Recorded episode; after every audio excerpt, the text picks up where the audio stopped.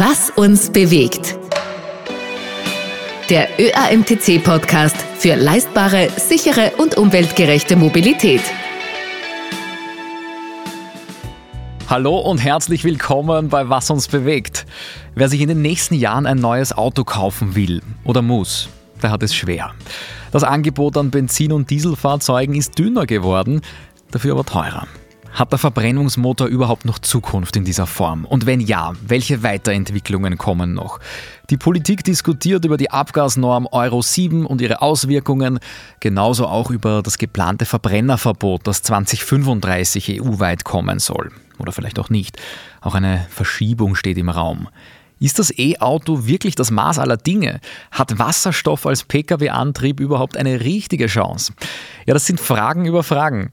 Ich bin Marcel Kilic und ich stelle diese Fragen heute einem Experten, der darauf die Antworten hat. Professor Bernhard Geringer, Vorstand des Instituts für Fahrzeugantriebe und Automobiltechnik an der TU Wien. Herzlich willkommen, Bernhard Geringer. Grüß Gott. Freue mich und danke für die Einladung. Sehr gern. Die EU verbietet Autos mit Verbrennungsmotor, also Benziner und Diesel, ab 2035. Das ist zumindest der Plan. 2026 soll dieser Plan nochmal evaluiert werden. Ähm, Sie haben vor kurzem das Wiener Motorensymposium geleitet. Was war da der Tenor der Experten? Reiten die Motorenentwickler da dieses sprichwörtliche tote Pferd? Ich muss ganz einfach sagen, es gibt nicht eine Lösung, mehrere. Wie ja. so oft oder praktisch immer im Leben, auch in der Natur, gibt es nicht den einen Weg. War übrigens auch beim Motorensymposium von profunden Rednern die klare Botschaft, auch die Natur hat mehrere Pfade, Wege, nicht nur eine, nicht nur eine Pflanze und so weiter. Und so ist es auch beim Thema Antrieb für Fahrzeuge oder auch für Schiffe und Flugzeuge. Es wird in Zukunft mehrere geben, eine breite Vielfalt. Wird man natürlich sagen, ja, warum aber dann redet man alle für das Elektrofahrzeug und äh, auf den anderen nicht mehr. Äh, man muss dann ganz grundsätzlich einmal sagen, was ist das Ziel, was wollen wir? Wollen wir das Elektroauto als Antrieb oder wollen wir mit dem Elektroauto einen Vorteil? Und der Vorteil bzw. das Ziel ist das Thema Treibhausgase, CO2-Minderung, äh, damit wir eben Klimakatastrophe oder wie wir es nennen wollen, hier vermeiden. Und dazu gibt es eben eine Reihe von Möglichkeiten, um die Thematik CO2-Verringerung oder andersrum eigentlich gesagt, keine zusätzlichen Treibhausgase in die Atmosphäre. Und hier ist das Elektroauto ein Weg, aber es gibt auch andere. Und genau deshalb frage ich mich, es hört sich so an, als hätten sich die Automobilhersteller jetzt schon voll auf dieses Verbot von Benzin- und Dieselmotoren eingestellt. E-Mobilität immer stärker im Fokus. Also ist der Verbrenner im Pkw jetzt endgültig am Ende seiner Laufbahn oder werden die Motoren doch noch weiterentwickelt in irgendeiner Form? Vielleicht nicht für Europa, vielleicht auch für andere Märkte, wo dieses Verbot nicht gilt. Also kurz, was ist denn dann der Plan B für die Elektromobilität? Sie sagen ganz ein wichtiger Punkt, man muss das äh geografisch ansehen. Wir reden hier von Verbrennerverbot, wie es oft genannt wird. In Wirklichkeit ist es ein CO2-Verbot, wenn man so sagen will. Es darf nichts aus dem Fahrzeug mehr aus dem Auspuff rauskommen an CO2. Mhm. Indirekt ist dann der Verbrenner, wenn man Benzin, Diesel eben oder einen Kraftstoff mit Kohlenstoff tankt. Aber es ist ein Thema, das derzeit Europa betrifft. Das 2035 rein eine EU-Gesetzgebung. Weltweit wird zwar auch in anderen Regionen gesprochen, aber es ist noch nicht fixiert. Und damit ein europäisches Thema. Wenn man vielleicht weiter ausholt und sagt, okay, wie sieht das weltweit aus? Da ist ganz wesentlich Südamerika, etwa Brasilien, habe ich erst wieder in den letzten Tagen äh, gelesen, wo große Hersteller, auch europäische, klar gesagt haben, da sind biogene Kraftstoffe, insbesondere Ethanol, der Weg zum Ziel. Da wird man keine oder nur untergeordnet batterieelektrische Fahrzeuge haben. Ähnlich ist es in asiatischen Ländern, in einigen, wir reden zwar von China immer und nur Elektrofahrzeuge, aber dort sind es die großen Städte, hauptsächlich wegen Schadstoffe, Smog. Aber über das weite Land sind sehr wohl auch Weiterentwicklungen von Verbrennern und noch stärker ist das Thema in Afrika, dass man da einfach auf die Verbrenner nicht verzichten wird in den nächsten Jahrzehnten, muss man sagen. Wie das dann weitergeht, das wird sich zeigen. Und hier reden wir von Straßenfahrzeugen. Wenn wir in Richtung Schiffe, Flugzeuge reden, dann haben wir ein Muss an äh, Verbrennungsmotoren. Also bei Schiffen ist klar die Richtung, nachhaltige Kraftstoffe, E-Fuels, Synfuels, wie es oft heißen. Bei Flugzeugen nennt man sie SAF, Sustainable Aviation Fuels, die für Turbinen oder auch äh, verbrennungsmotorische Flugzeuge, also kleine Flugzeuge, einfach ein Muss sind. Es geht nicht anders. Also man muss das vielschichtiger sehen. Und noch weitergehend, Europa ist hier insbesondere die EU zur großen Überraschung, ist erst vorige Woche mhm. eine Meldung rausgekommen, dass Renault mit Chile, chinesischer Hersteller in Großbritannien, wollen Entwicklungszentrum für Weiterentwicklung von Verbrennungsmotoren machen. Also äh, die Berichterstattung ist oft auch einseitig. In Wirklichkeit ist das Thema viel breiter, wirklich viel, viel breiter. Mhm hier bei Was uns bewegt. Wir sprechen auch nachher noch über die äh, Industrie in China. Da möchte ich gerne noch hinkommen. Wenn neue Automodelle in der Europäischen Union zugelassen werden, müssen sie Abgasnormen erfüllen. Äh, derzeit wird die neue Norm Euro 7 vorbereitet, jetzt auch nochmal verschärft. Ab 2025 soll sie dann in Kraft treten. Der ÖAMTC findet, die Norm schießt punktuell ein bisschen übers Ziel hinaus. Das finden auch europäische Partnerclubs übrigens genauso. Aber worum geht es denn bei Euro 7 genau? Was sagt diese Norm aus?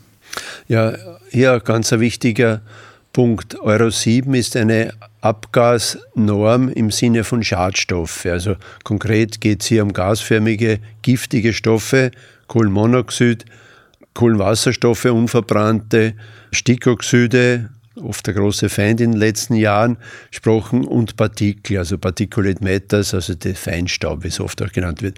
Das sind alle Stoffe, die auch in geringer Konzentration sehr schädlich oder zumindest schädlich sind. Also die sind im Idealfall gegen Null gehend. Und hier haben wir schon mit der aktuellen Euro 6 Norm, die jetzt in Kraft ist, Euro 6D, wie es oft auch heißt, äh, einen sehr niedrigen Stand, was den, diese einzelnen äh, Schadstoffkonzentrationen betrifft. Es gibt eine Reihe auch von Untersuchungen, wie sich das von Euro 4, 5, Euro 6 geändert auch hat der Emissionseintrag, also der Schadstoffeintrag, also gerade auch an Hotspots, an Verkehrsknotenpunkten, wie es in Deutschland, etwa in Stuttgart immer wieder in Gespräch ist oder in Österreich auf der Hintal-Autobahn.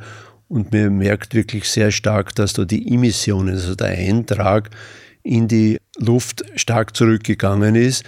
Abhängig jetzt vom Verkehrsaufkommen gibt es dann schon Stellen, wo man sagen kann, der des äh, Verkehrsimpact ist schon so niedrig, dass er eigentlich im restlichen Schadstoffe, also ob das Industrie oder auch Hausbrand ist, untergeht. Und hier setzt dann das Thema Euro 7 an. Also wir können natürlich diese Grenzwerte immer weiter verringern. Null wird man nie erreichen, wenn man einen Verbrennungsprozess hat, auch mit der besten Nachbehandlung. Ähm, spricht häufig auch von sogenannten Zero Impact, also ein Null-Eintrag oder nahezu null. Und da ist eben die Frage, was ist sinnvoll, wenn man nicht null ganz erreicht, soll man nochmals halbieren, noch weiter? Und das ist genau jetzt die Diskussion. Faktum ist, die Grenzwerte, die man jetzt vorgesehen hatte, was momentan in der Diskussion stehen, in der Euro 7 zur Abstimmung, sind nicht so krass, dass man sie nicht erfüllen kann.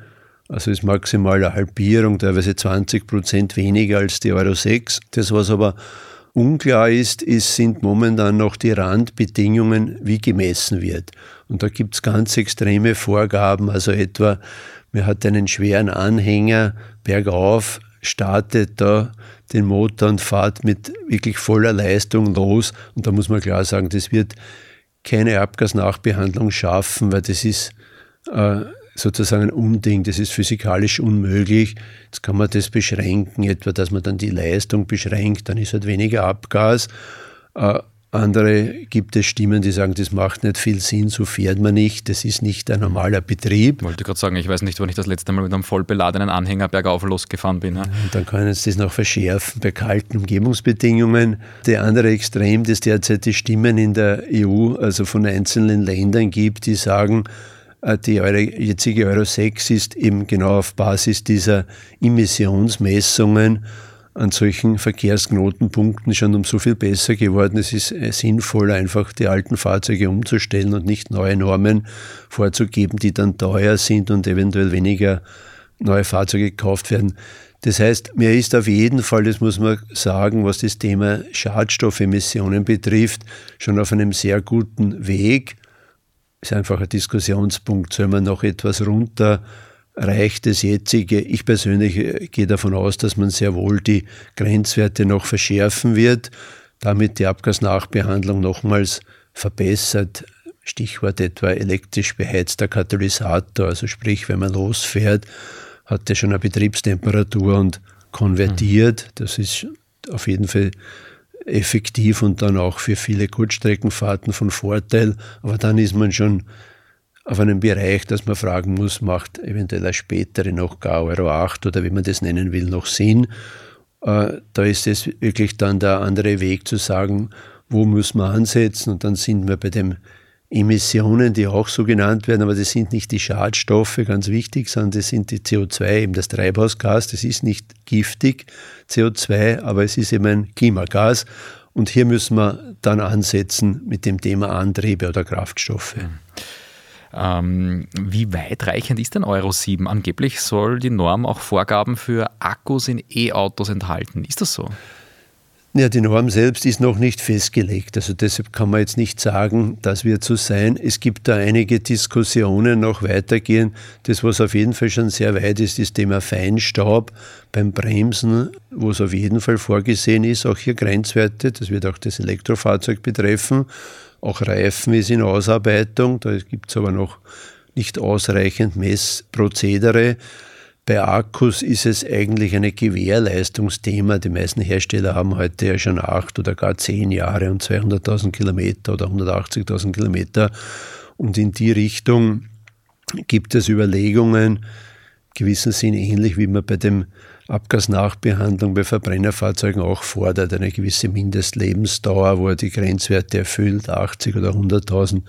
So ist es auch bei den E-Fahrzeugen. Es ist aber in dem Sinn kein Schadstoff, wenn man so will, sondern einfach nur im, äh, im Gesamtfahrzeugleben, dass man eine gewisse Mindestlebensdauer von diesen Akkus hat. Weil ich da aber das positiv sehe, es zeigt sich aus dem jetzigen Fahrprofilen, dass diese äh, aktuellen Autoakkus schon eine sehr gute Lebensdauer haben und nicht so schnell kaputt werden, wenn man das so sagen will. Hm.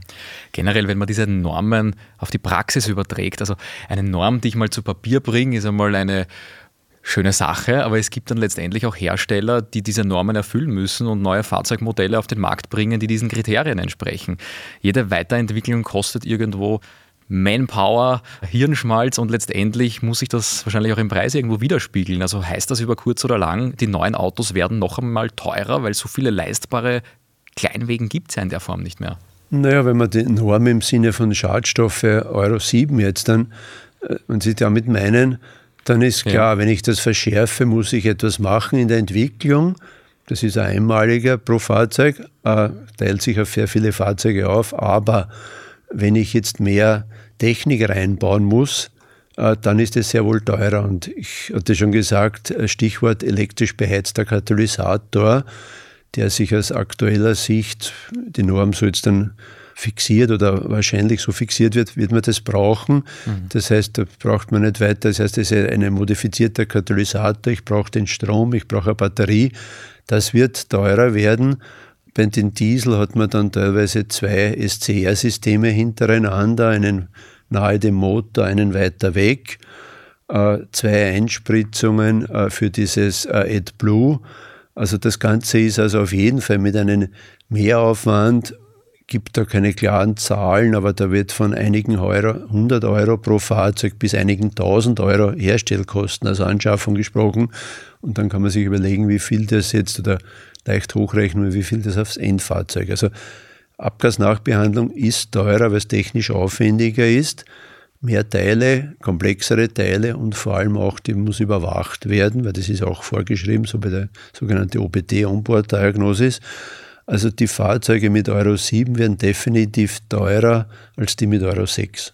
Und das trifft gerade, wenn man danach die Nachsätze, äh, die kleineren Fahrzeuge, die billigeren, und zwar diese, dieser Mehrpreis für die Abgasnachbehandlung, der skaliert nicht mit der Fahrzeuggröße oder mit der Motorleistung. Das ist quasi eine Art Mindestbetrag, der dann nur moderat jetzt mit mehr Durchsatz, mehr Motorleistung sich erhöht. Das heißt, prozentmäßig sind kleine Fahrzeuge billige dann überproportional teurer. Und das ist aber genau der Grund, warum man schon jetzt auch immer weniger Diesel neue Fahrzeuge kaufen kann, weil die Hersteller die dann einfach nicht mehr anbieten oder nur mehr weniger Varianten an Motoren. Und dieses Risiko, die Gefahr ist sehr wohl, gerade auch bei Euro 7. Und deshalb gibt es sehr bekannte Fahrzeughersteller, also gerade französische, die da sehr laut hier rufen, das ist nicht sinnvoll.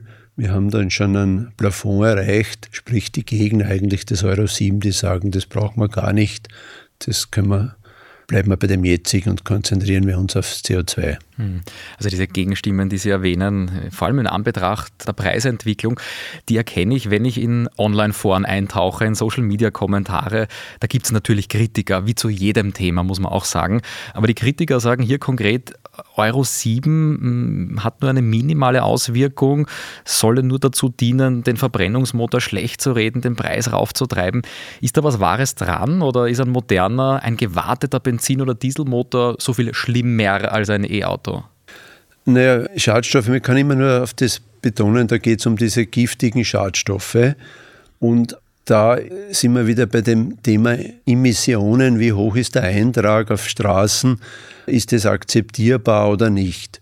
Und da gibt es also keine absolute Grenze. Da gab es also Hochrechnungen, auch Messungen mit Stuttgarter Instituten zusammen, wo sie dann einerseits in, in, äh, in Stuttgart am Neckartor gemessen haben und hochgerechnet und dasselbe auf der Brenner Autobahn. Und da haben sie sehr stark den Einfluss einfach vom Verkehrsaufkommen. Das eine wurde gerechnet mit äh, oder auch gemessen mit Euro 6 Fahrzeugen oder die erwarteten Euro 7 am Neckartor und auf der anderen Seite in, auf der Brenner Autobahn. Und das ist dann sogar im Neckartor mit den niedrigen Emissionsfahrzeugen war dann der Wert niedriger als in irgendwelchen äh, Lagen, Tälern, wo sich die Abgase nicht sozusagen können reinigen oder durchspülen wo nur ein paar Autos gefahren sind. Also das kann man jetzt nicht vereinheitlichen und sagen, okay, dass viele Autos mit wenigen Emissionen können schlechter sein als sehr wenige mit hohen Emissionen. In Summe ist es eine Abschätzung oder Entscheidung, wollen wir damit leben? Null wird es nicht geben. Das wird es aber auch bei E-Fahrzeugen, bei Partikel zum Beispiel nicht geben, weil die haben auch tendenzmäßig mehr von den Reifen. Also hier muss man, so salopp sagt, einen Tod sterben, aber wir sind auf einem wirklich sehr niedrigen Niveau und ich glaube, das muss man sich bewusst sein, wenn man das mit Fahrzeugen von früher vergleicht, äh, sind ja Welten. Ich bringe da immer gerne etwas an, wo ich mir sehr unbeliebt mich mache bei Oldtimer. Fans, aber ich bin ein begeisterter also Hobby-Radfahrer und wenn da am Wochenende irgendwo so letztes Wochenende wieder irgendein Fahrzeug aus den 70er Jahren mich überholt, da brauche ja, ich kein Abgasmessgerät, da kann ich fast schon sagen, wie viel Prozent Kohlenwasserstoffe oder, aber das riecht man letztendlich unverbrannter Kraftstoff, weiß ich, wie viele auch LKWs mich überholen. Im Normalfall merken sie da kaum etwas, was zumindest subjektiv. Also da muss man sich schon bewusst sein, wir reden da von Faktoren 10 bis 100 und nicht von ein paar Prozent Delta.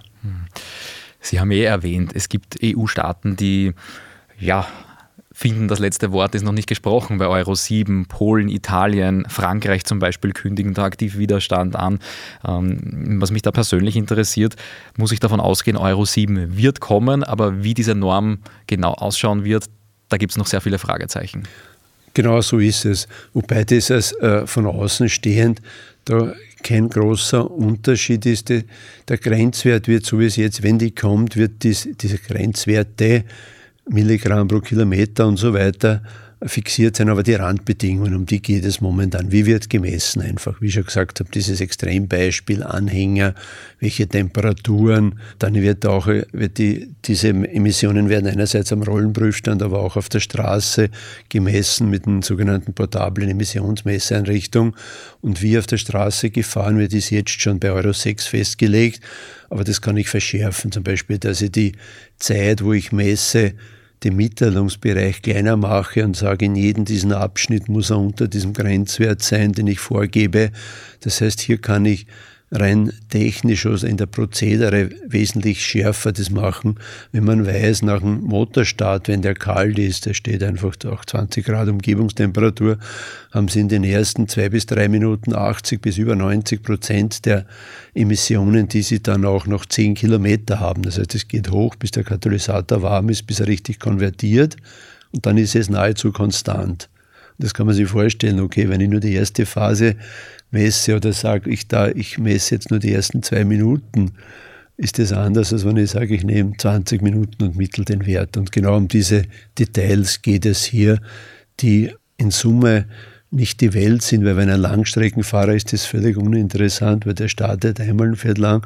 Auf der anderen Seite natürlich, wenn jemand sagt, es sind primär Kurzstreckenfahrer, die ins Shop um die Ecke fahren und die müssen auch in der Stadt betroffen und hier niedrig sein, dann kann ich natürlich mit so einer Argumentation sehr wohl das auch extrem niedrig halten. Zum Vergleich vielleicht auch, LKWs haben momentan die schweren LKWs gar keine Warmlaufphase, die sind immer im Betriebswarmen, wo das gemessen wird.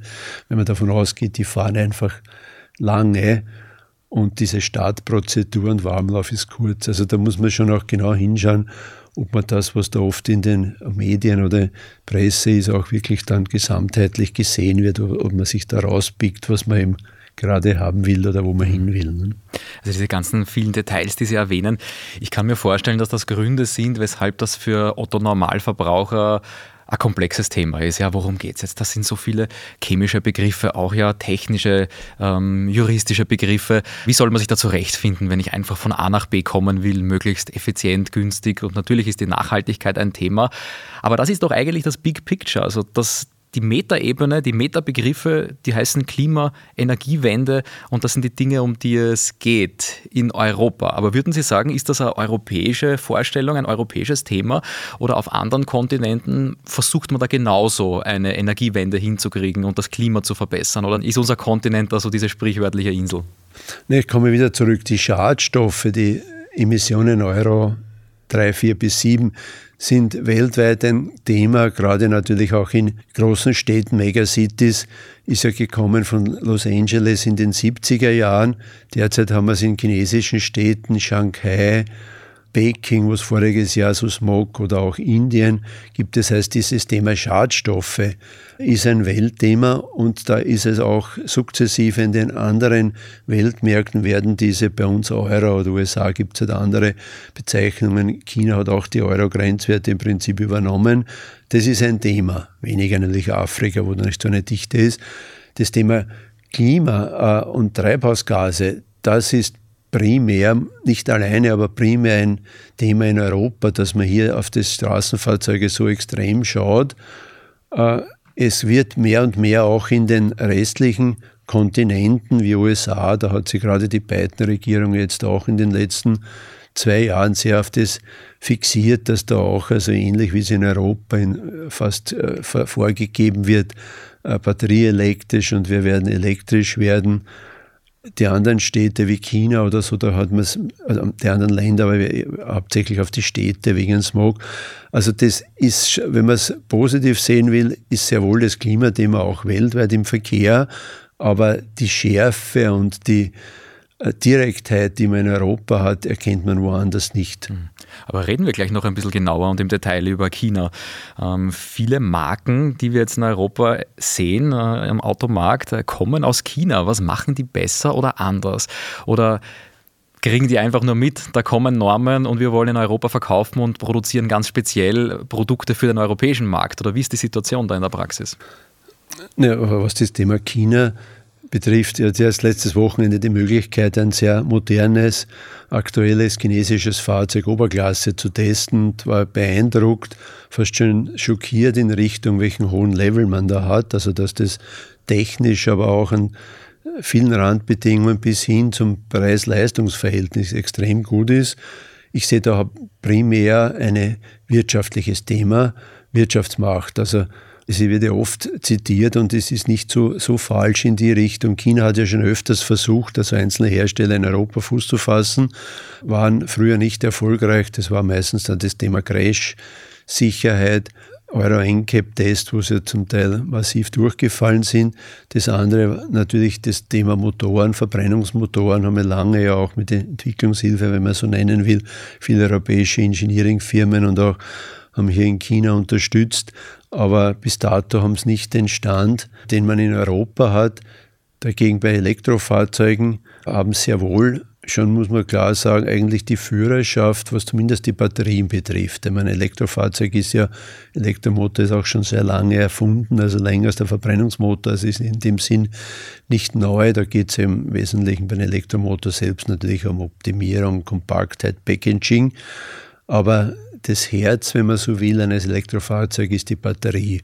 Das ist einerseits natürlich die Kompaktheit oder die Energiedichte auf die Größe, aufs Gewicht bezogen und das andere die Lebensdauer und ganz wesentlich natürlich der Preis und auch der Rohstoffbedarf. Welche Rohstoffe, wie leicht sind die zu bekommen, wie teuer sind die? Und da hat China, weiß man ja aus den Daten, also markant die Führung. Die großen Batteriehersteller sind, kommen alle aus China die Mengen an Produktion sind so, also das geht ja so weit, dass die großen Batteriehersteller selbst schon Fahrzeuge beginnen zu bauen und anzubieten.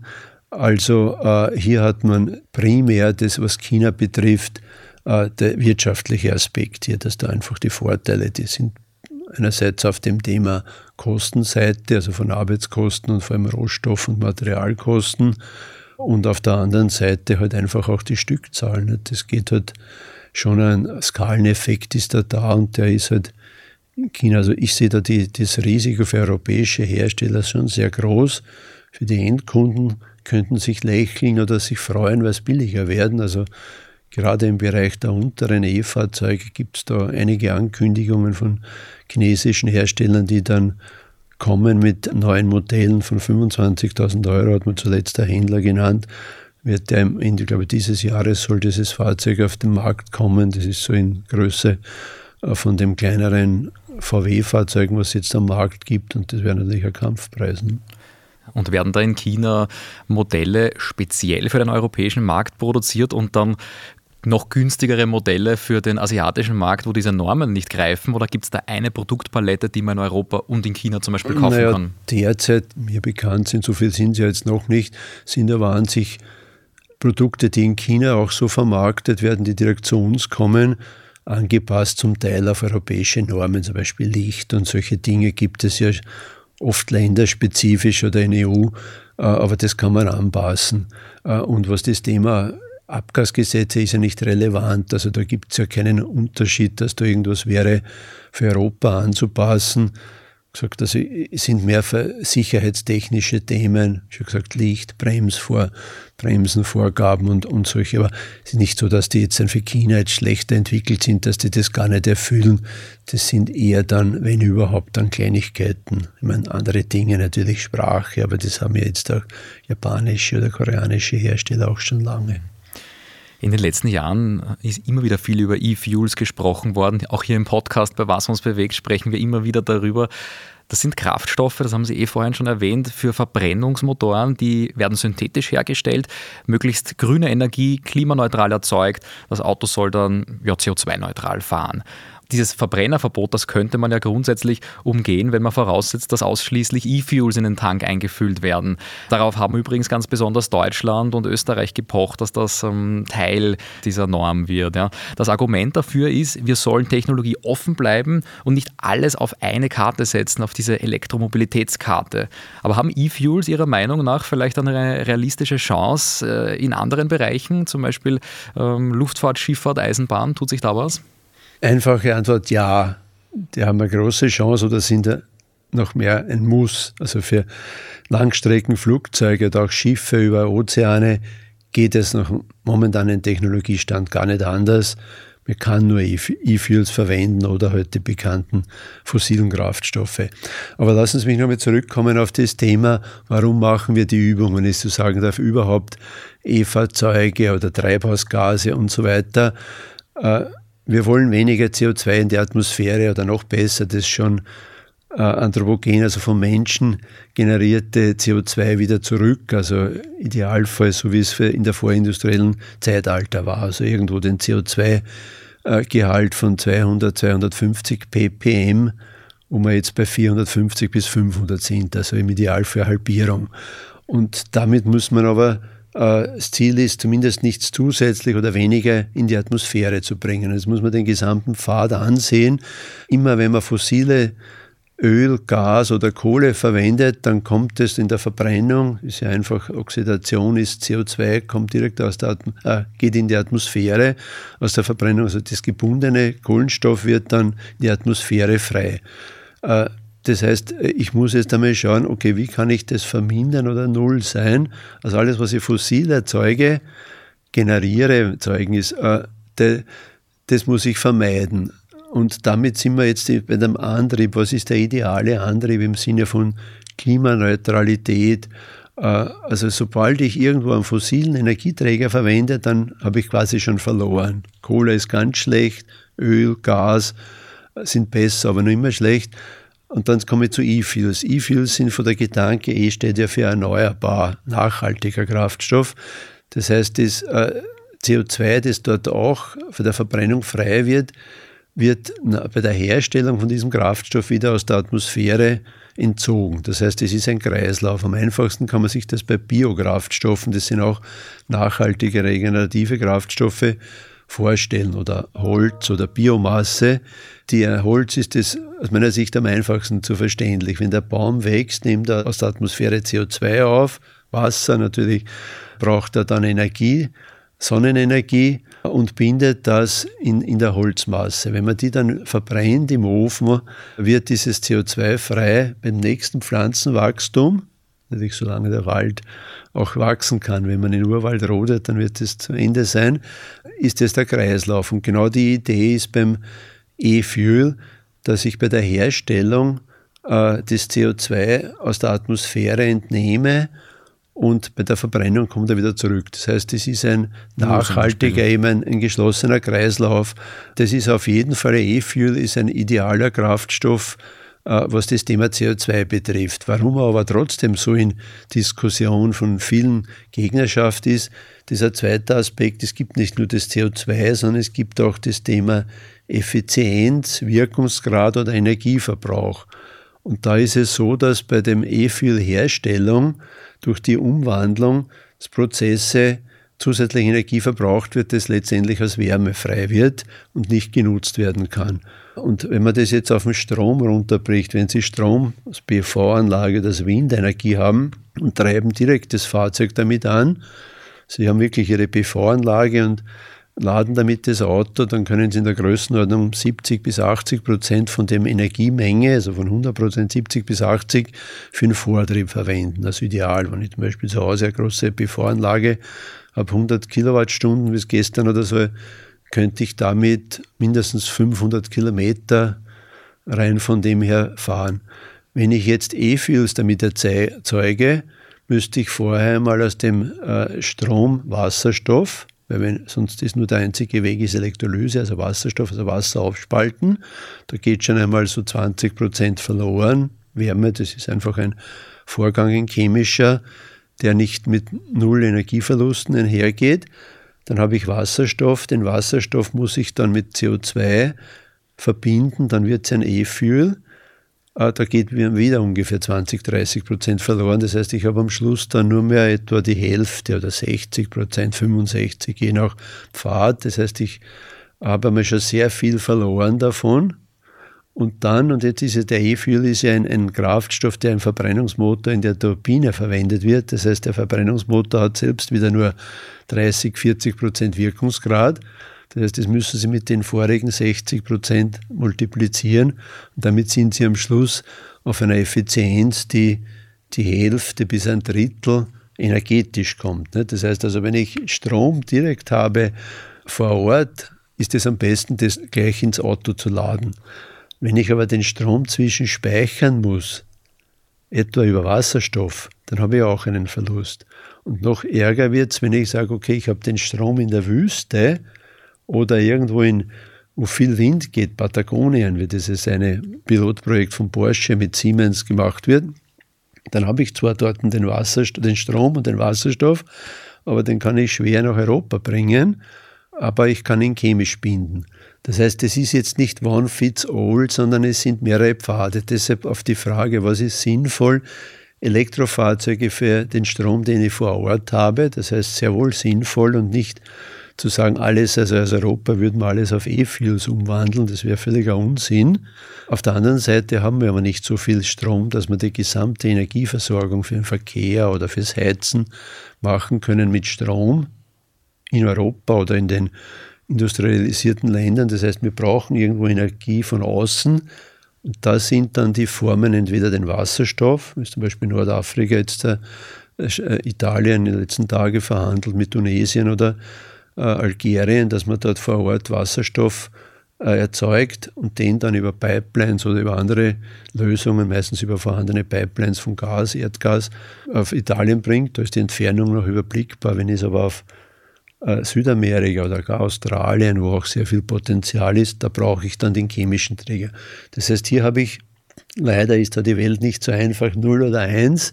Ich habe den einen Pfad, sinnvoll, ich brauche aber auch den anderen. Und dann sind wir bei dem, dass ich sage, okay, aber wenn ich schon den E-Fuels brauche, so weit ist ja die Politik und die auch NGOs einig, ich werde E-Fuels brauchen äh, für Flugzeuge und Schiffe, aber ich brauche sie und ist nicht Sinn für Straßenfahrzeuge. Und da sind wir dann wieder bei dem Pfad, okay, was ist Straßenfahrzeuge oder auch Baumaschinen? Nicht? Wenn das irgendwo in weit abgelegenen Gegenden, wo ich gar keine Stromleitungen habe, oder bei uns auch beispielsweise auf Großbaustellen, Erzberg oder so, oder große Anlagen, wo ich gar keinen Strom habe, dann werde ich nicht umhin kommen, um, um diese E-Fuels zu verwenden, außer ich verwende halt Diesel wie bisher. Flugzeuge ist überhaupt das beste Beispiel, weil da geht es nicht anders. Wie gesagt, es gibt auch sehr viele Einsätze für Straßenfahrzeuge oder bodengebundene. Und damit habe ich ein Portfolio. Also es ist nicht der eine oder der andere, es sind mehrere. Es kann auch das Elektrofahrzeug, etwa in Minenbetrieb, gibt es jetzt oft schon sinnvoll, weil es da keine Abgase hat. Aber da brauche ich natürlich eine Stromzufuhr. Mhm. Mhm. Was sicher nicht geht, ist für nicht bodengebundene, wo ich keine Leitungen sinnvoll machen kann, äh, dass ich da enorme Energievorräte mitführe, also Langstreckenmobilität. Wenn wir jetzt weniger über das Verbrennerverbot 2035 sprechen, sondern wieder einen Schritt hinaufgehen auf die Metaebene, dann stehen da ja die Klimaziele 2040, der europäische Green Deal. Also welche Rolle spielen denn die E-Fuels im Straßenverkehr, wenn wir die Klimaziele gesamt erreichen wollen? Das ist eine sehr gute Frage dahingehend, dass wir nicht nur die Umstellung haben und dem Idealvorstellung nur grüner Strom oder grüne Energie, sondern auch dem Zeitfaktor. Wir wollen ja das bald erreichen, nicht irgendwann. Und da müssen wir eben betrachten, wir haben einen sehr großen Bestand an Fahrzeugen, üblicherweise acht bis zehn Jahre, so durchschnittliche Haltedauer von Fahrzeugen. Und die müssen erst alle wieder quasi ersetzt werden. Und wenn man das hochrechnet, kommen wir zur Erfüllung der Klimaziele gar nicht umhin, dass wir parallel zu den Umstellungen auf Elektrofahrzeuge und grünen Strom, ganz wesentlich auch grüner Strom, nicht nur Elektrofahrzeuge, weil die helfen so bedingt, aber auch die, die Bestandsflotte, wie es so schön heißt, also die jetzigen Fahrzeuge, äh, versuchen hier in Richtung klimaneutral oder weniger klimaschädlich zu machen. Und wie ist das möglich? Das ist das eine, sind Biokraftstoffe, das ist ja schon seit einigen Jahren, etwa Ethanol, 5% Beimischung. In Österreich hat man sich nach langem jetzt auch auf 10% entschieden. Andere Länder überlegen schon 15 oder gar 20%. Beim Diesel ist das sogenannte B7, also Biodiesel mit 7%. Auch da gibt es Erhöhungen. In Deutschland gibt es einen äh, sogenannten R33, die Differenz auf diese 7%. Auf 33 wird mit einem wir könnte sagen, fast äh, klimaneutralen Kraftstoff, das sogenannte HVO, also das hydrierte Pflanzenöl, einen sehr guten Kraftstoff verwendet. Dieser Kraftstoff wird auch im Flugzeugbereich für die äh, nachhaltigen, für die SAF-Kraftstoffe im großen Stil beigemischt. Und das heißt, wir brauchen hier auf jeden Fall auf der kurzen Schiene hier die Biokraftstoffe, verbesserte synthetische Kraftstoffe oder halbsynthetische. Und da sind wir wieder bei den E-Fuels, wenn wir die auf der Zeitschiene sehr schnell hier hochfahren können, die Herstellung und Verteilung, dann können wir damit auch die Bestandsflotte genau um den Prozentsatz, was wir E-Fuels zur Verfügung stellen, klimaneutral bringen. Also im Idealfall würde man die gesamte heutige Flotte auf E-Fuels umstellen und damit sind, brauchen wir gar keine Elektrofahrzeuge, sondern können äh, auch mit dem Bestand hier operieren. Es, wird, es geht definitiv nicht, dass wir da einfach das eine und das machen, das andere weglassen. Das heißt, eine Kombinationlösung, nur die bringt uns ans Ziel. Vorteile sind bei dem E-Fuels, dass wir keine neue Infrastruktur brauchen. Das ist quasi nur eine andere Zapfsäule. Der Nachteil, habe ich schon vorher gesagt, ist in der Herstellung, dass man da einfach mehr Energie braucht und das kommt eigentlich nur in Frage dort, wo man günstig und viel grüne Energie hat, nämlich weit entfernte Gegenden. Auf der anderen Seite die E-Fahrzeuge über den grünen Strom. Und damit haben wir einen Verbund, der noch ergänzt wird mit Wasserstoff. Wasserstoff ist auch das Thema, das ich jetzt noch anstechen möchte. Mir kommt vor, medial ist das in den letzten Wochen wieder ein größeres Thema. Es wird oft als perfekteste Lösung, eine perfekte Lösung gibt es nicht, aber eine sehr gute Lösung gehandelt. In Minuten kann man voll tanken, dann reicht der Sprit oder der Wasserstoff für hunderte Kilometer und trotzdem gibt es in Österreich nur eine Handvoll Tankstellen. Pkw-Modelle gibt es noch weniger, zwei, drei und auf unseren Straßen unterwegs sind da nur ein paar Dutzend Fahrzeuge. Also ja, manche Medien sprechen da von der sprichwörtlichen Totgeburt. Der große Durchbruch schaut da anders aus. Oder welches Potenzial schreiben Sie dem Wasserstoff auch auf unseren Straßen zu? Ja, der Wasserstoff ist schon sehr lange, also noch weit vor dem Thema Klimathematik der Energie der Zukunft, wie er oft verheißungsvoll dargestellt wird. Was ist der Vorteil bei Wasserstoff? Bei der Verbrennung ist reines Wasser. Dasselbe ist in der Brennstoffzelle. Das heißt, ich habe keine Schadstoffe, ich habe kein CO2. Das ist ganz wichtig. Das ist der Reiz dabei. Er hat an sich auch eine hohe Energiedichte, was die Masse betrifft. Allerdings hat er wenig Volumen oder wenig Dichte, was das Gas betrifft. Also ich brauche große Speicher. Und das ist ein großer Nachteil. Äh, das heißt, äh, ich kann ihn zwar schnell tanken, aber ich brauche dafür spezielle Tanks, Hochdrucktanks oder flüssigen Wasserstoff.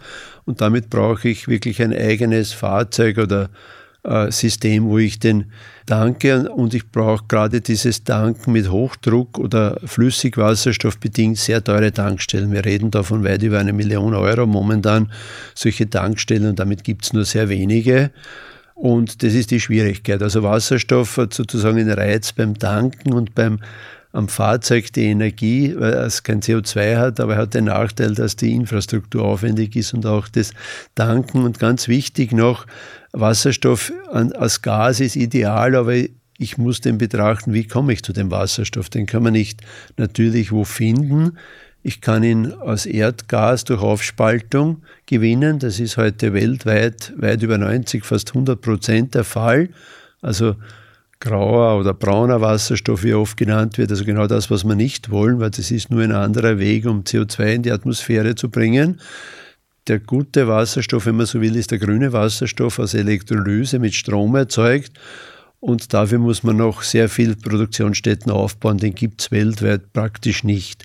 Das heißt, bei Wasserstoff verschiebt man eigentlich das Problem auf die Infrastruktur und auf die Wasserstoffherstellung im grünen Wasserstoff und da hapert es, wenn man so salopp sagt, weil das einfach investiert werden muss. Wasserstoff hat auf jeden Fall eine Zukunft beim industriellen Bereich, Hochtemperaturprozesse, zum Beispiel Stahlerzeugung statt Kohle, dass man Wasserstoff verwendet, andere Prozesse, wo man auch äh, Ersatz statt Kohlenstoff da mit Wasserstoff und anderen Pfaden gehen will, da wird man ihn brauchen industriell. Im Verkehr ist er letztendlich in gewissem Sinne umstritten, wo man auf jeden Fall aus heutiger Sicht davon ausgeht, dass immer wieder beim Wiener Motorensymposium, auch wo das klar hervorgekommen ist, im Nutzfahrzeugbereich weite Strecken, hoher Energiebedarf, das schnelle Tanken, das wird nur bei Wasserstoff mit dem, was man heute erwartet, gehen. Einige Hersteller sind zwar optimistisch, dass man das auch mit Strom kann und sehr leistungsfähigen Ladestellen. Allerdings sind da halt Ladeleistungen notwendig. Da müssen Sie mit ein paar LKWs teilweise Kraftwerke eigentlich dahinter bauen. Also doch ein etwas schwer vorstellbar. Äh, das heißt, meine Einschätzung ist auf jeden Fall, dass Wasserstoff eine große Zukunft hat. Industrielle Prozesse habe ich schon gesagt, um Ersatz für äh, CO2-intensive Themen zu finden. Und wenn aber diese Infrastruktur da ist, die man eben aufbauen muss, dann ist es natürlich naheliegend, diesen Wasserstoff zumindest für gewisse Bereiche auch für den Verkehr zu verwenden. Da sind wir wieder beim Pkw, wenn wir für Nutzfahrzeug Tankstellen haben für Wasserstoff, dann ist es ja nicht verboten, auch PKWs damit zu betanken, sprich solche Fahrzeuge, die weite Strecken fahren, die nicht lange laden wollen, haben dann durchaus ein Potenzial und es gibt doch eine Reihe von Herstellern, Fahrzeug, aber auch Zulieferer, die sich dem Thema Wasserstoff sowohl als Verbrennungsmotor, Wasserstoffverbrennungsmotor als auch auf der Brennstoffzelle verschrieben haben. Beispielsweise Verteilverkehr, wie es man heute hat, die Paketdienste, die weite Strecken am Tag fahren, weil es einfach viel unterwegs sind, auch Autobahn, äh, wo das Elektrofahrzeug sich schwer tut und man will keine E-Fuels, wäre das eine Möglichkeit. Im städtischen Wiener Busse haben äh, im großen Stil angekündigt, dass sie Wasserstoffbusse mit Brennstoffzelle kaufen. Wir haben selbst einige Begleitprojekte mit Magistrate in Wien, die einfach sagen, wir brauchen das Thema Wasserstoff ob Brennstoffzelle oder auch eventuelle Wasserstoffverbrennungsmotor, bis hin zu, wenn ich sage Rennen Le Mans, kennt man das, die reden auch schon länger, dass auch Wasserstoffantriebe toleriert werden soll, damit man diese Technik auch auf den Weg bringt. Also das ist sicher noch ein längerer Weg für Wasserstoff in der Breite, aber hat auf jeden Fall auch entsprechende Chancen, weil er halt einen Reiz hat. Es ist ein sauberer Kraftstoff, keine Schadstoffe und eben nur Wasserdampf als Abgas. Jetzt haben Sie dazwischen schon kurz gesagt einmal, Sie fahren auch gerne Fahrrad. Darf ich Sie fragen zum Abschluss, was fahren Sie für einen Pkw oder welchen würden Sie kaufen? Naja, das ist immer gerne eine Frage. Ich habe da den, könnte sagen, den Luxus, dass wir im Institut halt eine Reihe von oder eigentlich alle Antriebe vom E-Fuels über Hybride, Plug-in-Hybride bis Wasserstoff- und Elektrofahrzeuge. Und von daher habe ich momentan einen Fuhrpark nicht nur selbst, sondern was wir halt im Institut auch haben von äh, die Palette, aber primär fahre ich momentan Elektrofahrzeuge oder ein Elektrofahrzeug, das sogar noch sehr fortschrittlich mit PV-Anlage aufgeladen und Hausspeicher. Allerdings habe ich da hier auch, sage ich schon, ein Privileg, dass ich da ein Familienhaus habe und da genug Dachfläche. Im Sommer ist das überhaupt kein Problem damit, so viel kann ich gar nicht verfahren. Im Winter allerdings ist mit dem Strom von der PV-Anlage schon dahingehend ein Thema, dass ich auch heize mit Wärmepumpe und das reicht dann nicht. Da ist der die Wintertage zu kurz und der Nebel im Wiener Raum zu stark oder der Hochnebel. Alles klar. Professor Bernhard Geringer, vielen Dank für das Gespräch. Das Interview höre ich mir dann in ein paar Jahren, glaube ich, noch einmal an. Schauen, was er dann. das sind immer dann die Sachen, hören wir zurück, was hat sich bewahrheitet. Dankeschön, dass Sie da waren. Okay, danke auch, ja. Also wie eingangs erwähnt, Fragen über Fragen. Es ist ein komplexes Thema, aber irrsinnig spannend. Bis zum nächsten Mal hier bei Was uns bewegt.